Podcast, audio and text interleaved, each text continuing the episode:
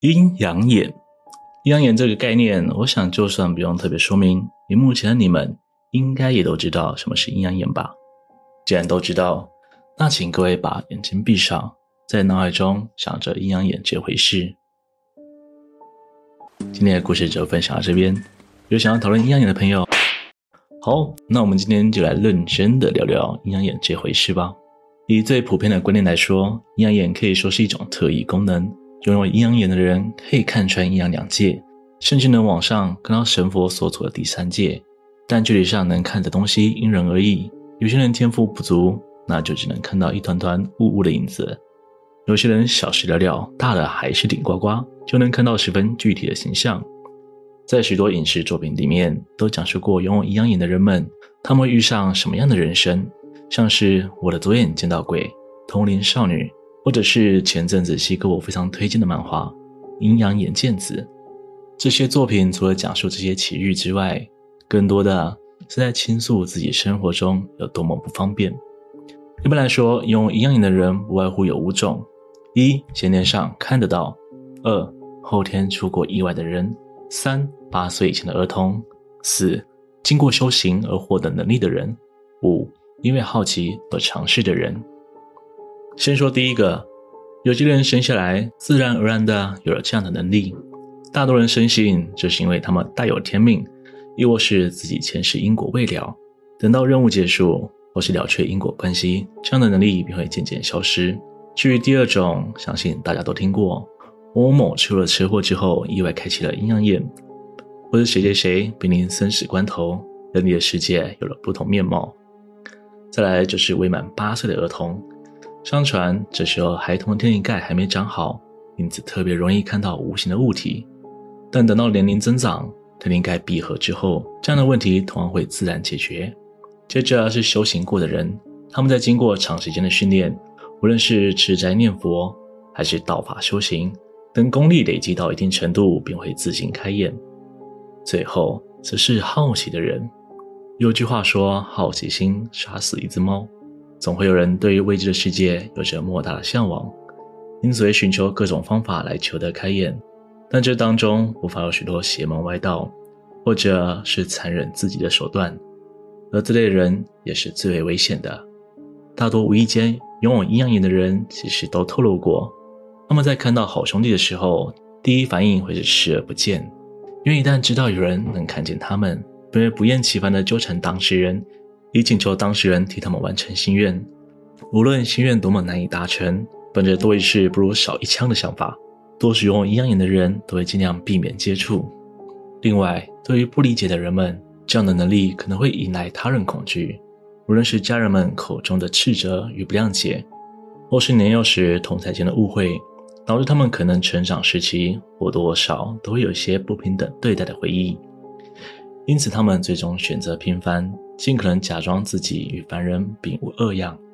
但因好奇而尝试开眼的人，除了没有正确的引导而导致后续产生的问题之外，多数人也会因为炫耀心态而带给其他人不正确的观念，最终导致引火自焚。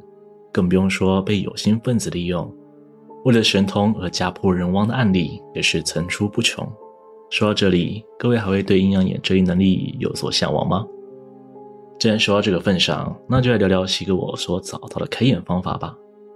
但在开始之前，要先声明，西哥我绝对不推荐你们亲自尝试。毕竟开了眼之后，想关上都很难。有了常人没有的能力，自然就要承受常人无法承受的压力。所以还请大家听听就好。一，柳叶作为一枚道长林正英的爱用法宝，它的一大作用就是拿来开启阴阳眼，将柳叶置于无根水当中浸泡。后由道士施予咒法，或是在不透光的器皿当中封闭三天，之后将叶片擦过上眼皮，就能做到开鬼眼的能力。二，再来广为人知的就是乌鸦眼，在旧版的《本草纲目》中记载，乌木吞之，人见诸魅，或严寒诸目中也能见鬼。相传这方法得将乌鸦的眼睛活生生挖出后，再将乌鸦眼睛直接吞下。三。这也是广为流传的方法，牛眼泪。但有一说是牛眼泪是几种物质混合调出的，将薄荷、牛黄、甘草、捣碎混合加热，在冷却后调配适量的骨灰，最后再用清水稀释。相传将牛眼泪滴到眼里，就会开通阴阳眼。但是我不知道你们怎么想，反正我觉得挺恶心的。四，取坟墓土盖在头顶与胸口。有些人认为墓土中间那块土是极具阴气的物品，只要将木土铺在头顶与胸口，就可以将人的阳气给遮盖掉，就能轻而易举地看到另一个世界。但要注意的是，若体质较为不好，极有可能被木土的死伤之气给煞到，重则导致身亡。事实上，网络还流传许多的方法，西哥我只是简单列举出几项，但还是再次强调，各位千万不要没事以身试法。没有专业人士的协助，轻易尝试就会带来无法逃避的后果。接下来分享一下网络上分享的阴阳眼鬼故事。在我出社会之后，就一直担任教职，虽然算是个平凡的工作，但在教职生涯当中，有时候也会发生一些诡异的事情。这是我记忆最深刻的一个鬼故事。当时我在高雄的补习班任职，那是有一栋十分老旧的透天厝改建而成的补习班。我到达教室时，他们的班导还在台上宣布事情，于是我到教室后方等待，顺便翻阅等会上课会用到的讲义。这时，坐在右侧后方靠墙的女同学突然惊恐的大叫一声，然后往教室后方的门口夺门而出。所有人的目光都停留在无人的课桌椅与敞开的后门上。我随即站起来安抚其他人：“呃，没事啊，你们继续听班导宣布事情啊。”我快步走出教室。一转头，便看见那位女同学跪坐在走廊上，双手捂住嘴巴，泪珠不断流下，一脸惊慌地看着我。由于她平常是一个乖巧安静的学生，这样的行为属实反常。我用尽量温柔的语气询问：“怎么了吗？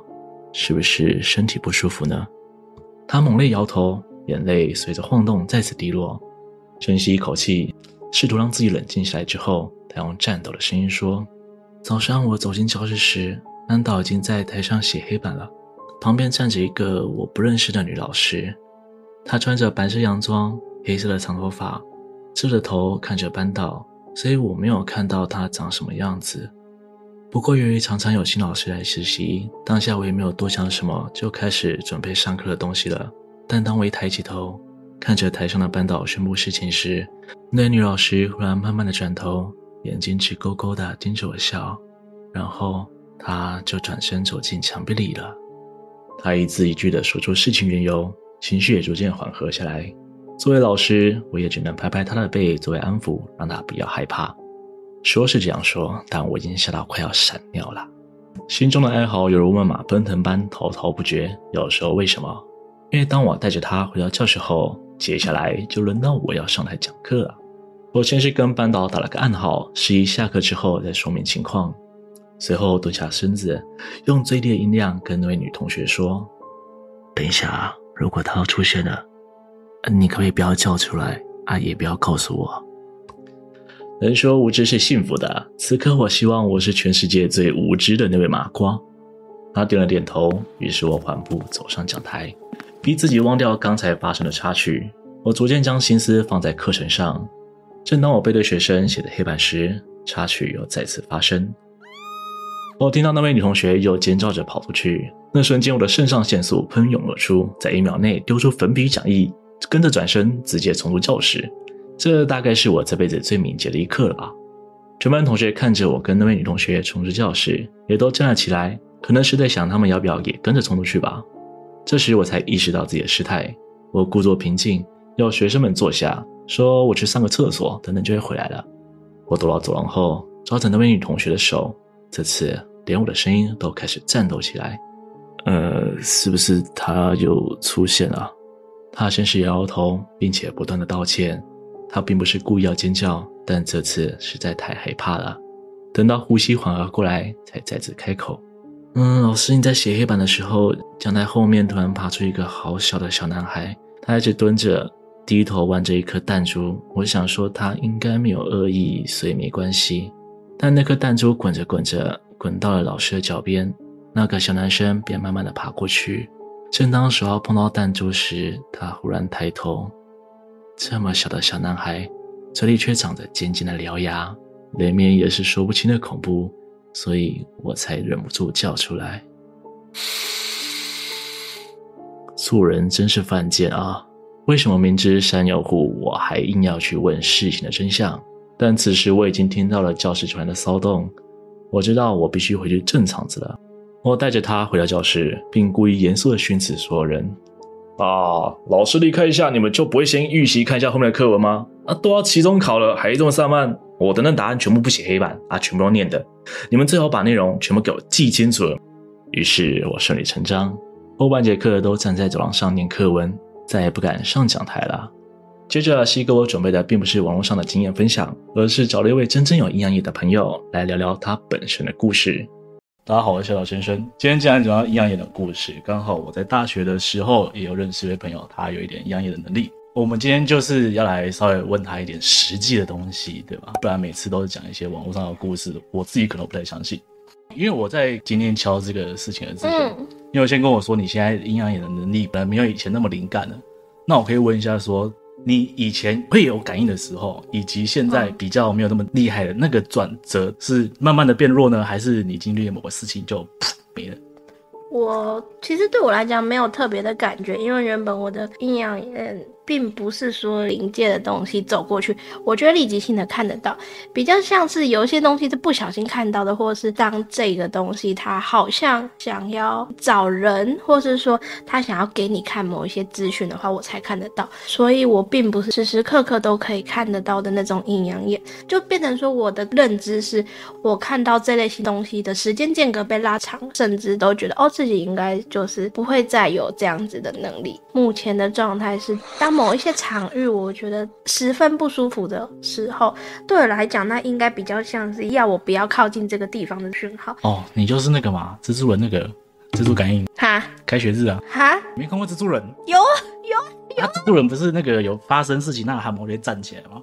哦，差不多，差不多就那感觉。对对，那很形容哎。那你既然说到就需要一些条件触发，或是对方有事情要找你的部分嘛？嗯，那。我会问你说，呃，在你的记忆中，嗯，有没有比较深刻的，就是他找你是为了什么事情？你说看到比较印象深刻的，因为这个临界的东西，或是另另外一种其他的能量，当他来找我，或是我可以跟他可以沟通的时候，我通常不会见到他们第二次、第三次、第四次、第五次。但是我曾经有一个时段是，每隔一段时间就会有一个同样的人回头客哦，对。同样的人来找我，而且都是以我有点害怕的姿态，离离离我的脸可能五公分没有，十公分啊，就是一个可以对焦，最近可以对焦的那个距离。鼻息哦，偶像的距离，呃，粉丝脑海中的偶像的距离。粉丝那不是很远吗？我们跟偶像不是通常都天跟地吗？啊、那个有点太近，那是变态吧？我觉得大概就是一个你最近的眼睛能够对焦的距离。当你被一个正面的东西吓到之后，你会习惯性的想转头嘛？就是闭眼睛没有用，因为是闭眼睛看得到的，就是你的眼皮是不存在的。哎，所以躲不得啊！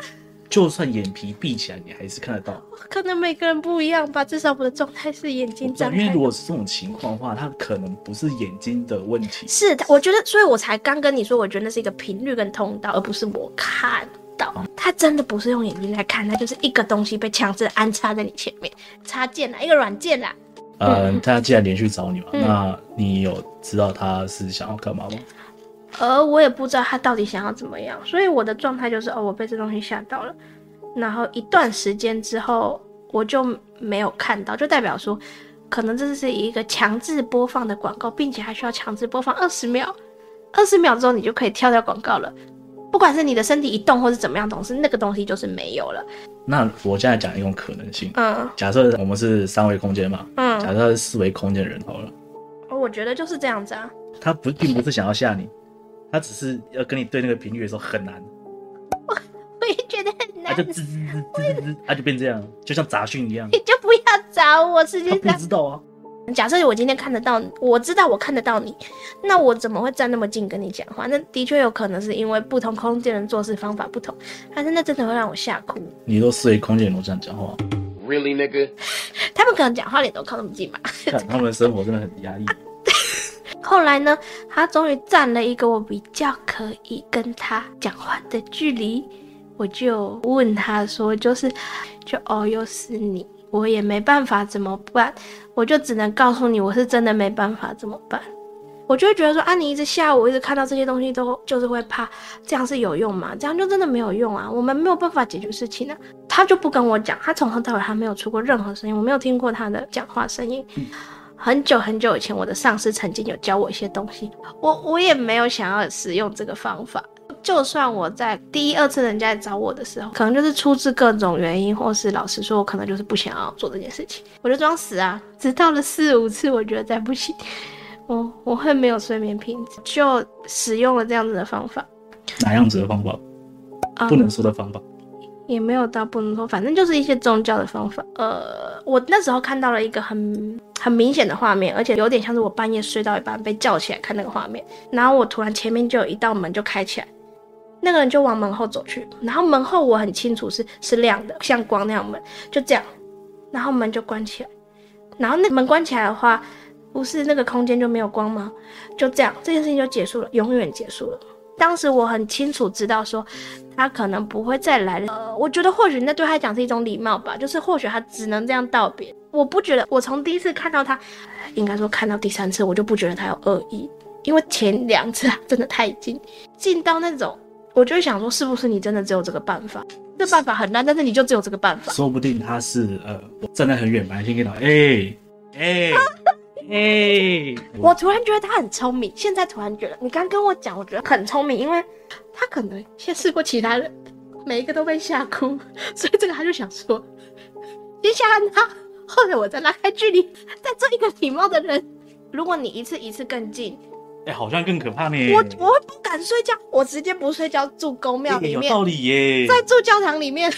好，那我们就是奉劝说，听到这个节目，以后要找人家帮忙，你要先从极近的距离开始看他，先不要，就是这样远。那这大概就是我们今天的访谈内容了，谢谢各位。那我是西哥，你是沙小华哥，华哥，好，谢谢各位。是。今天的故事就分享到这里，欢迎各位一起讨论对阴阳眼的看法。我是自身灵异体质经验，如果喜欢我的频道，请别忘了帮我订阅、点赞、分享，并且开启小铃铛，才不会错过最新的影片哦。我是西哥，我们下次见。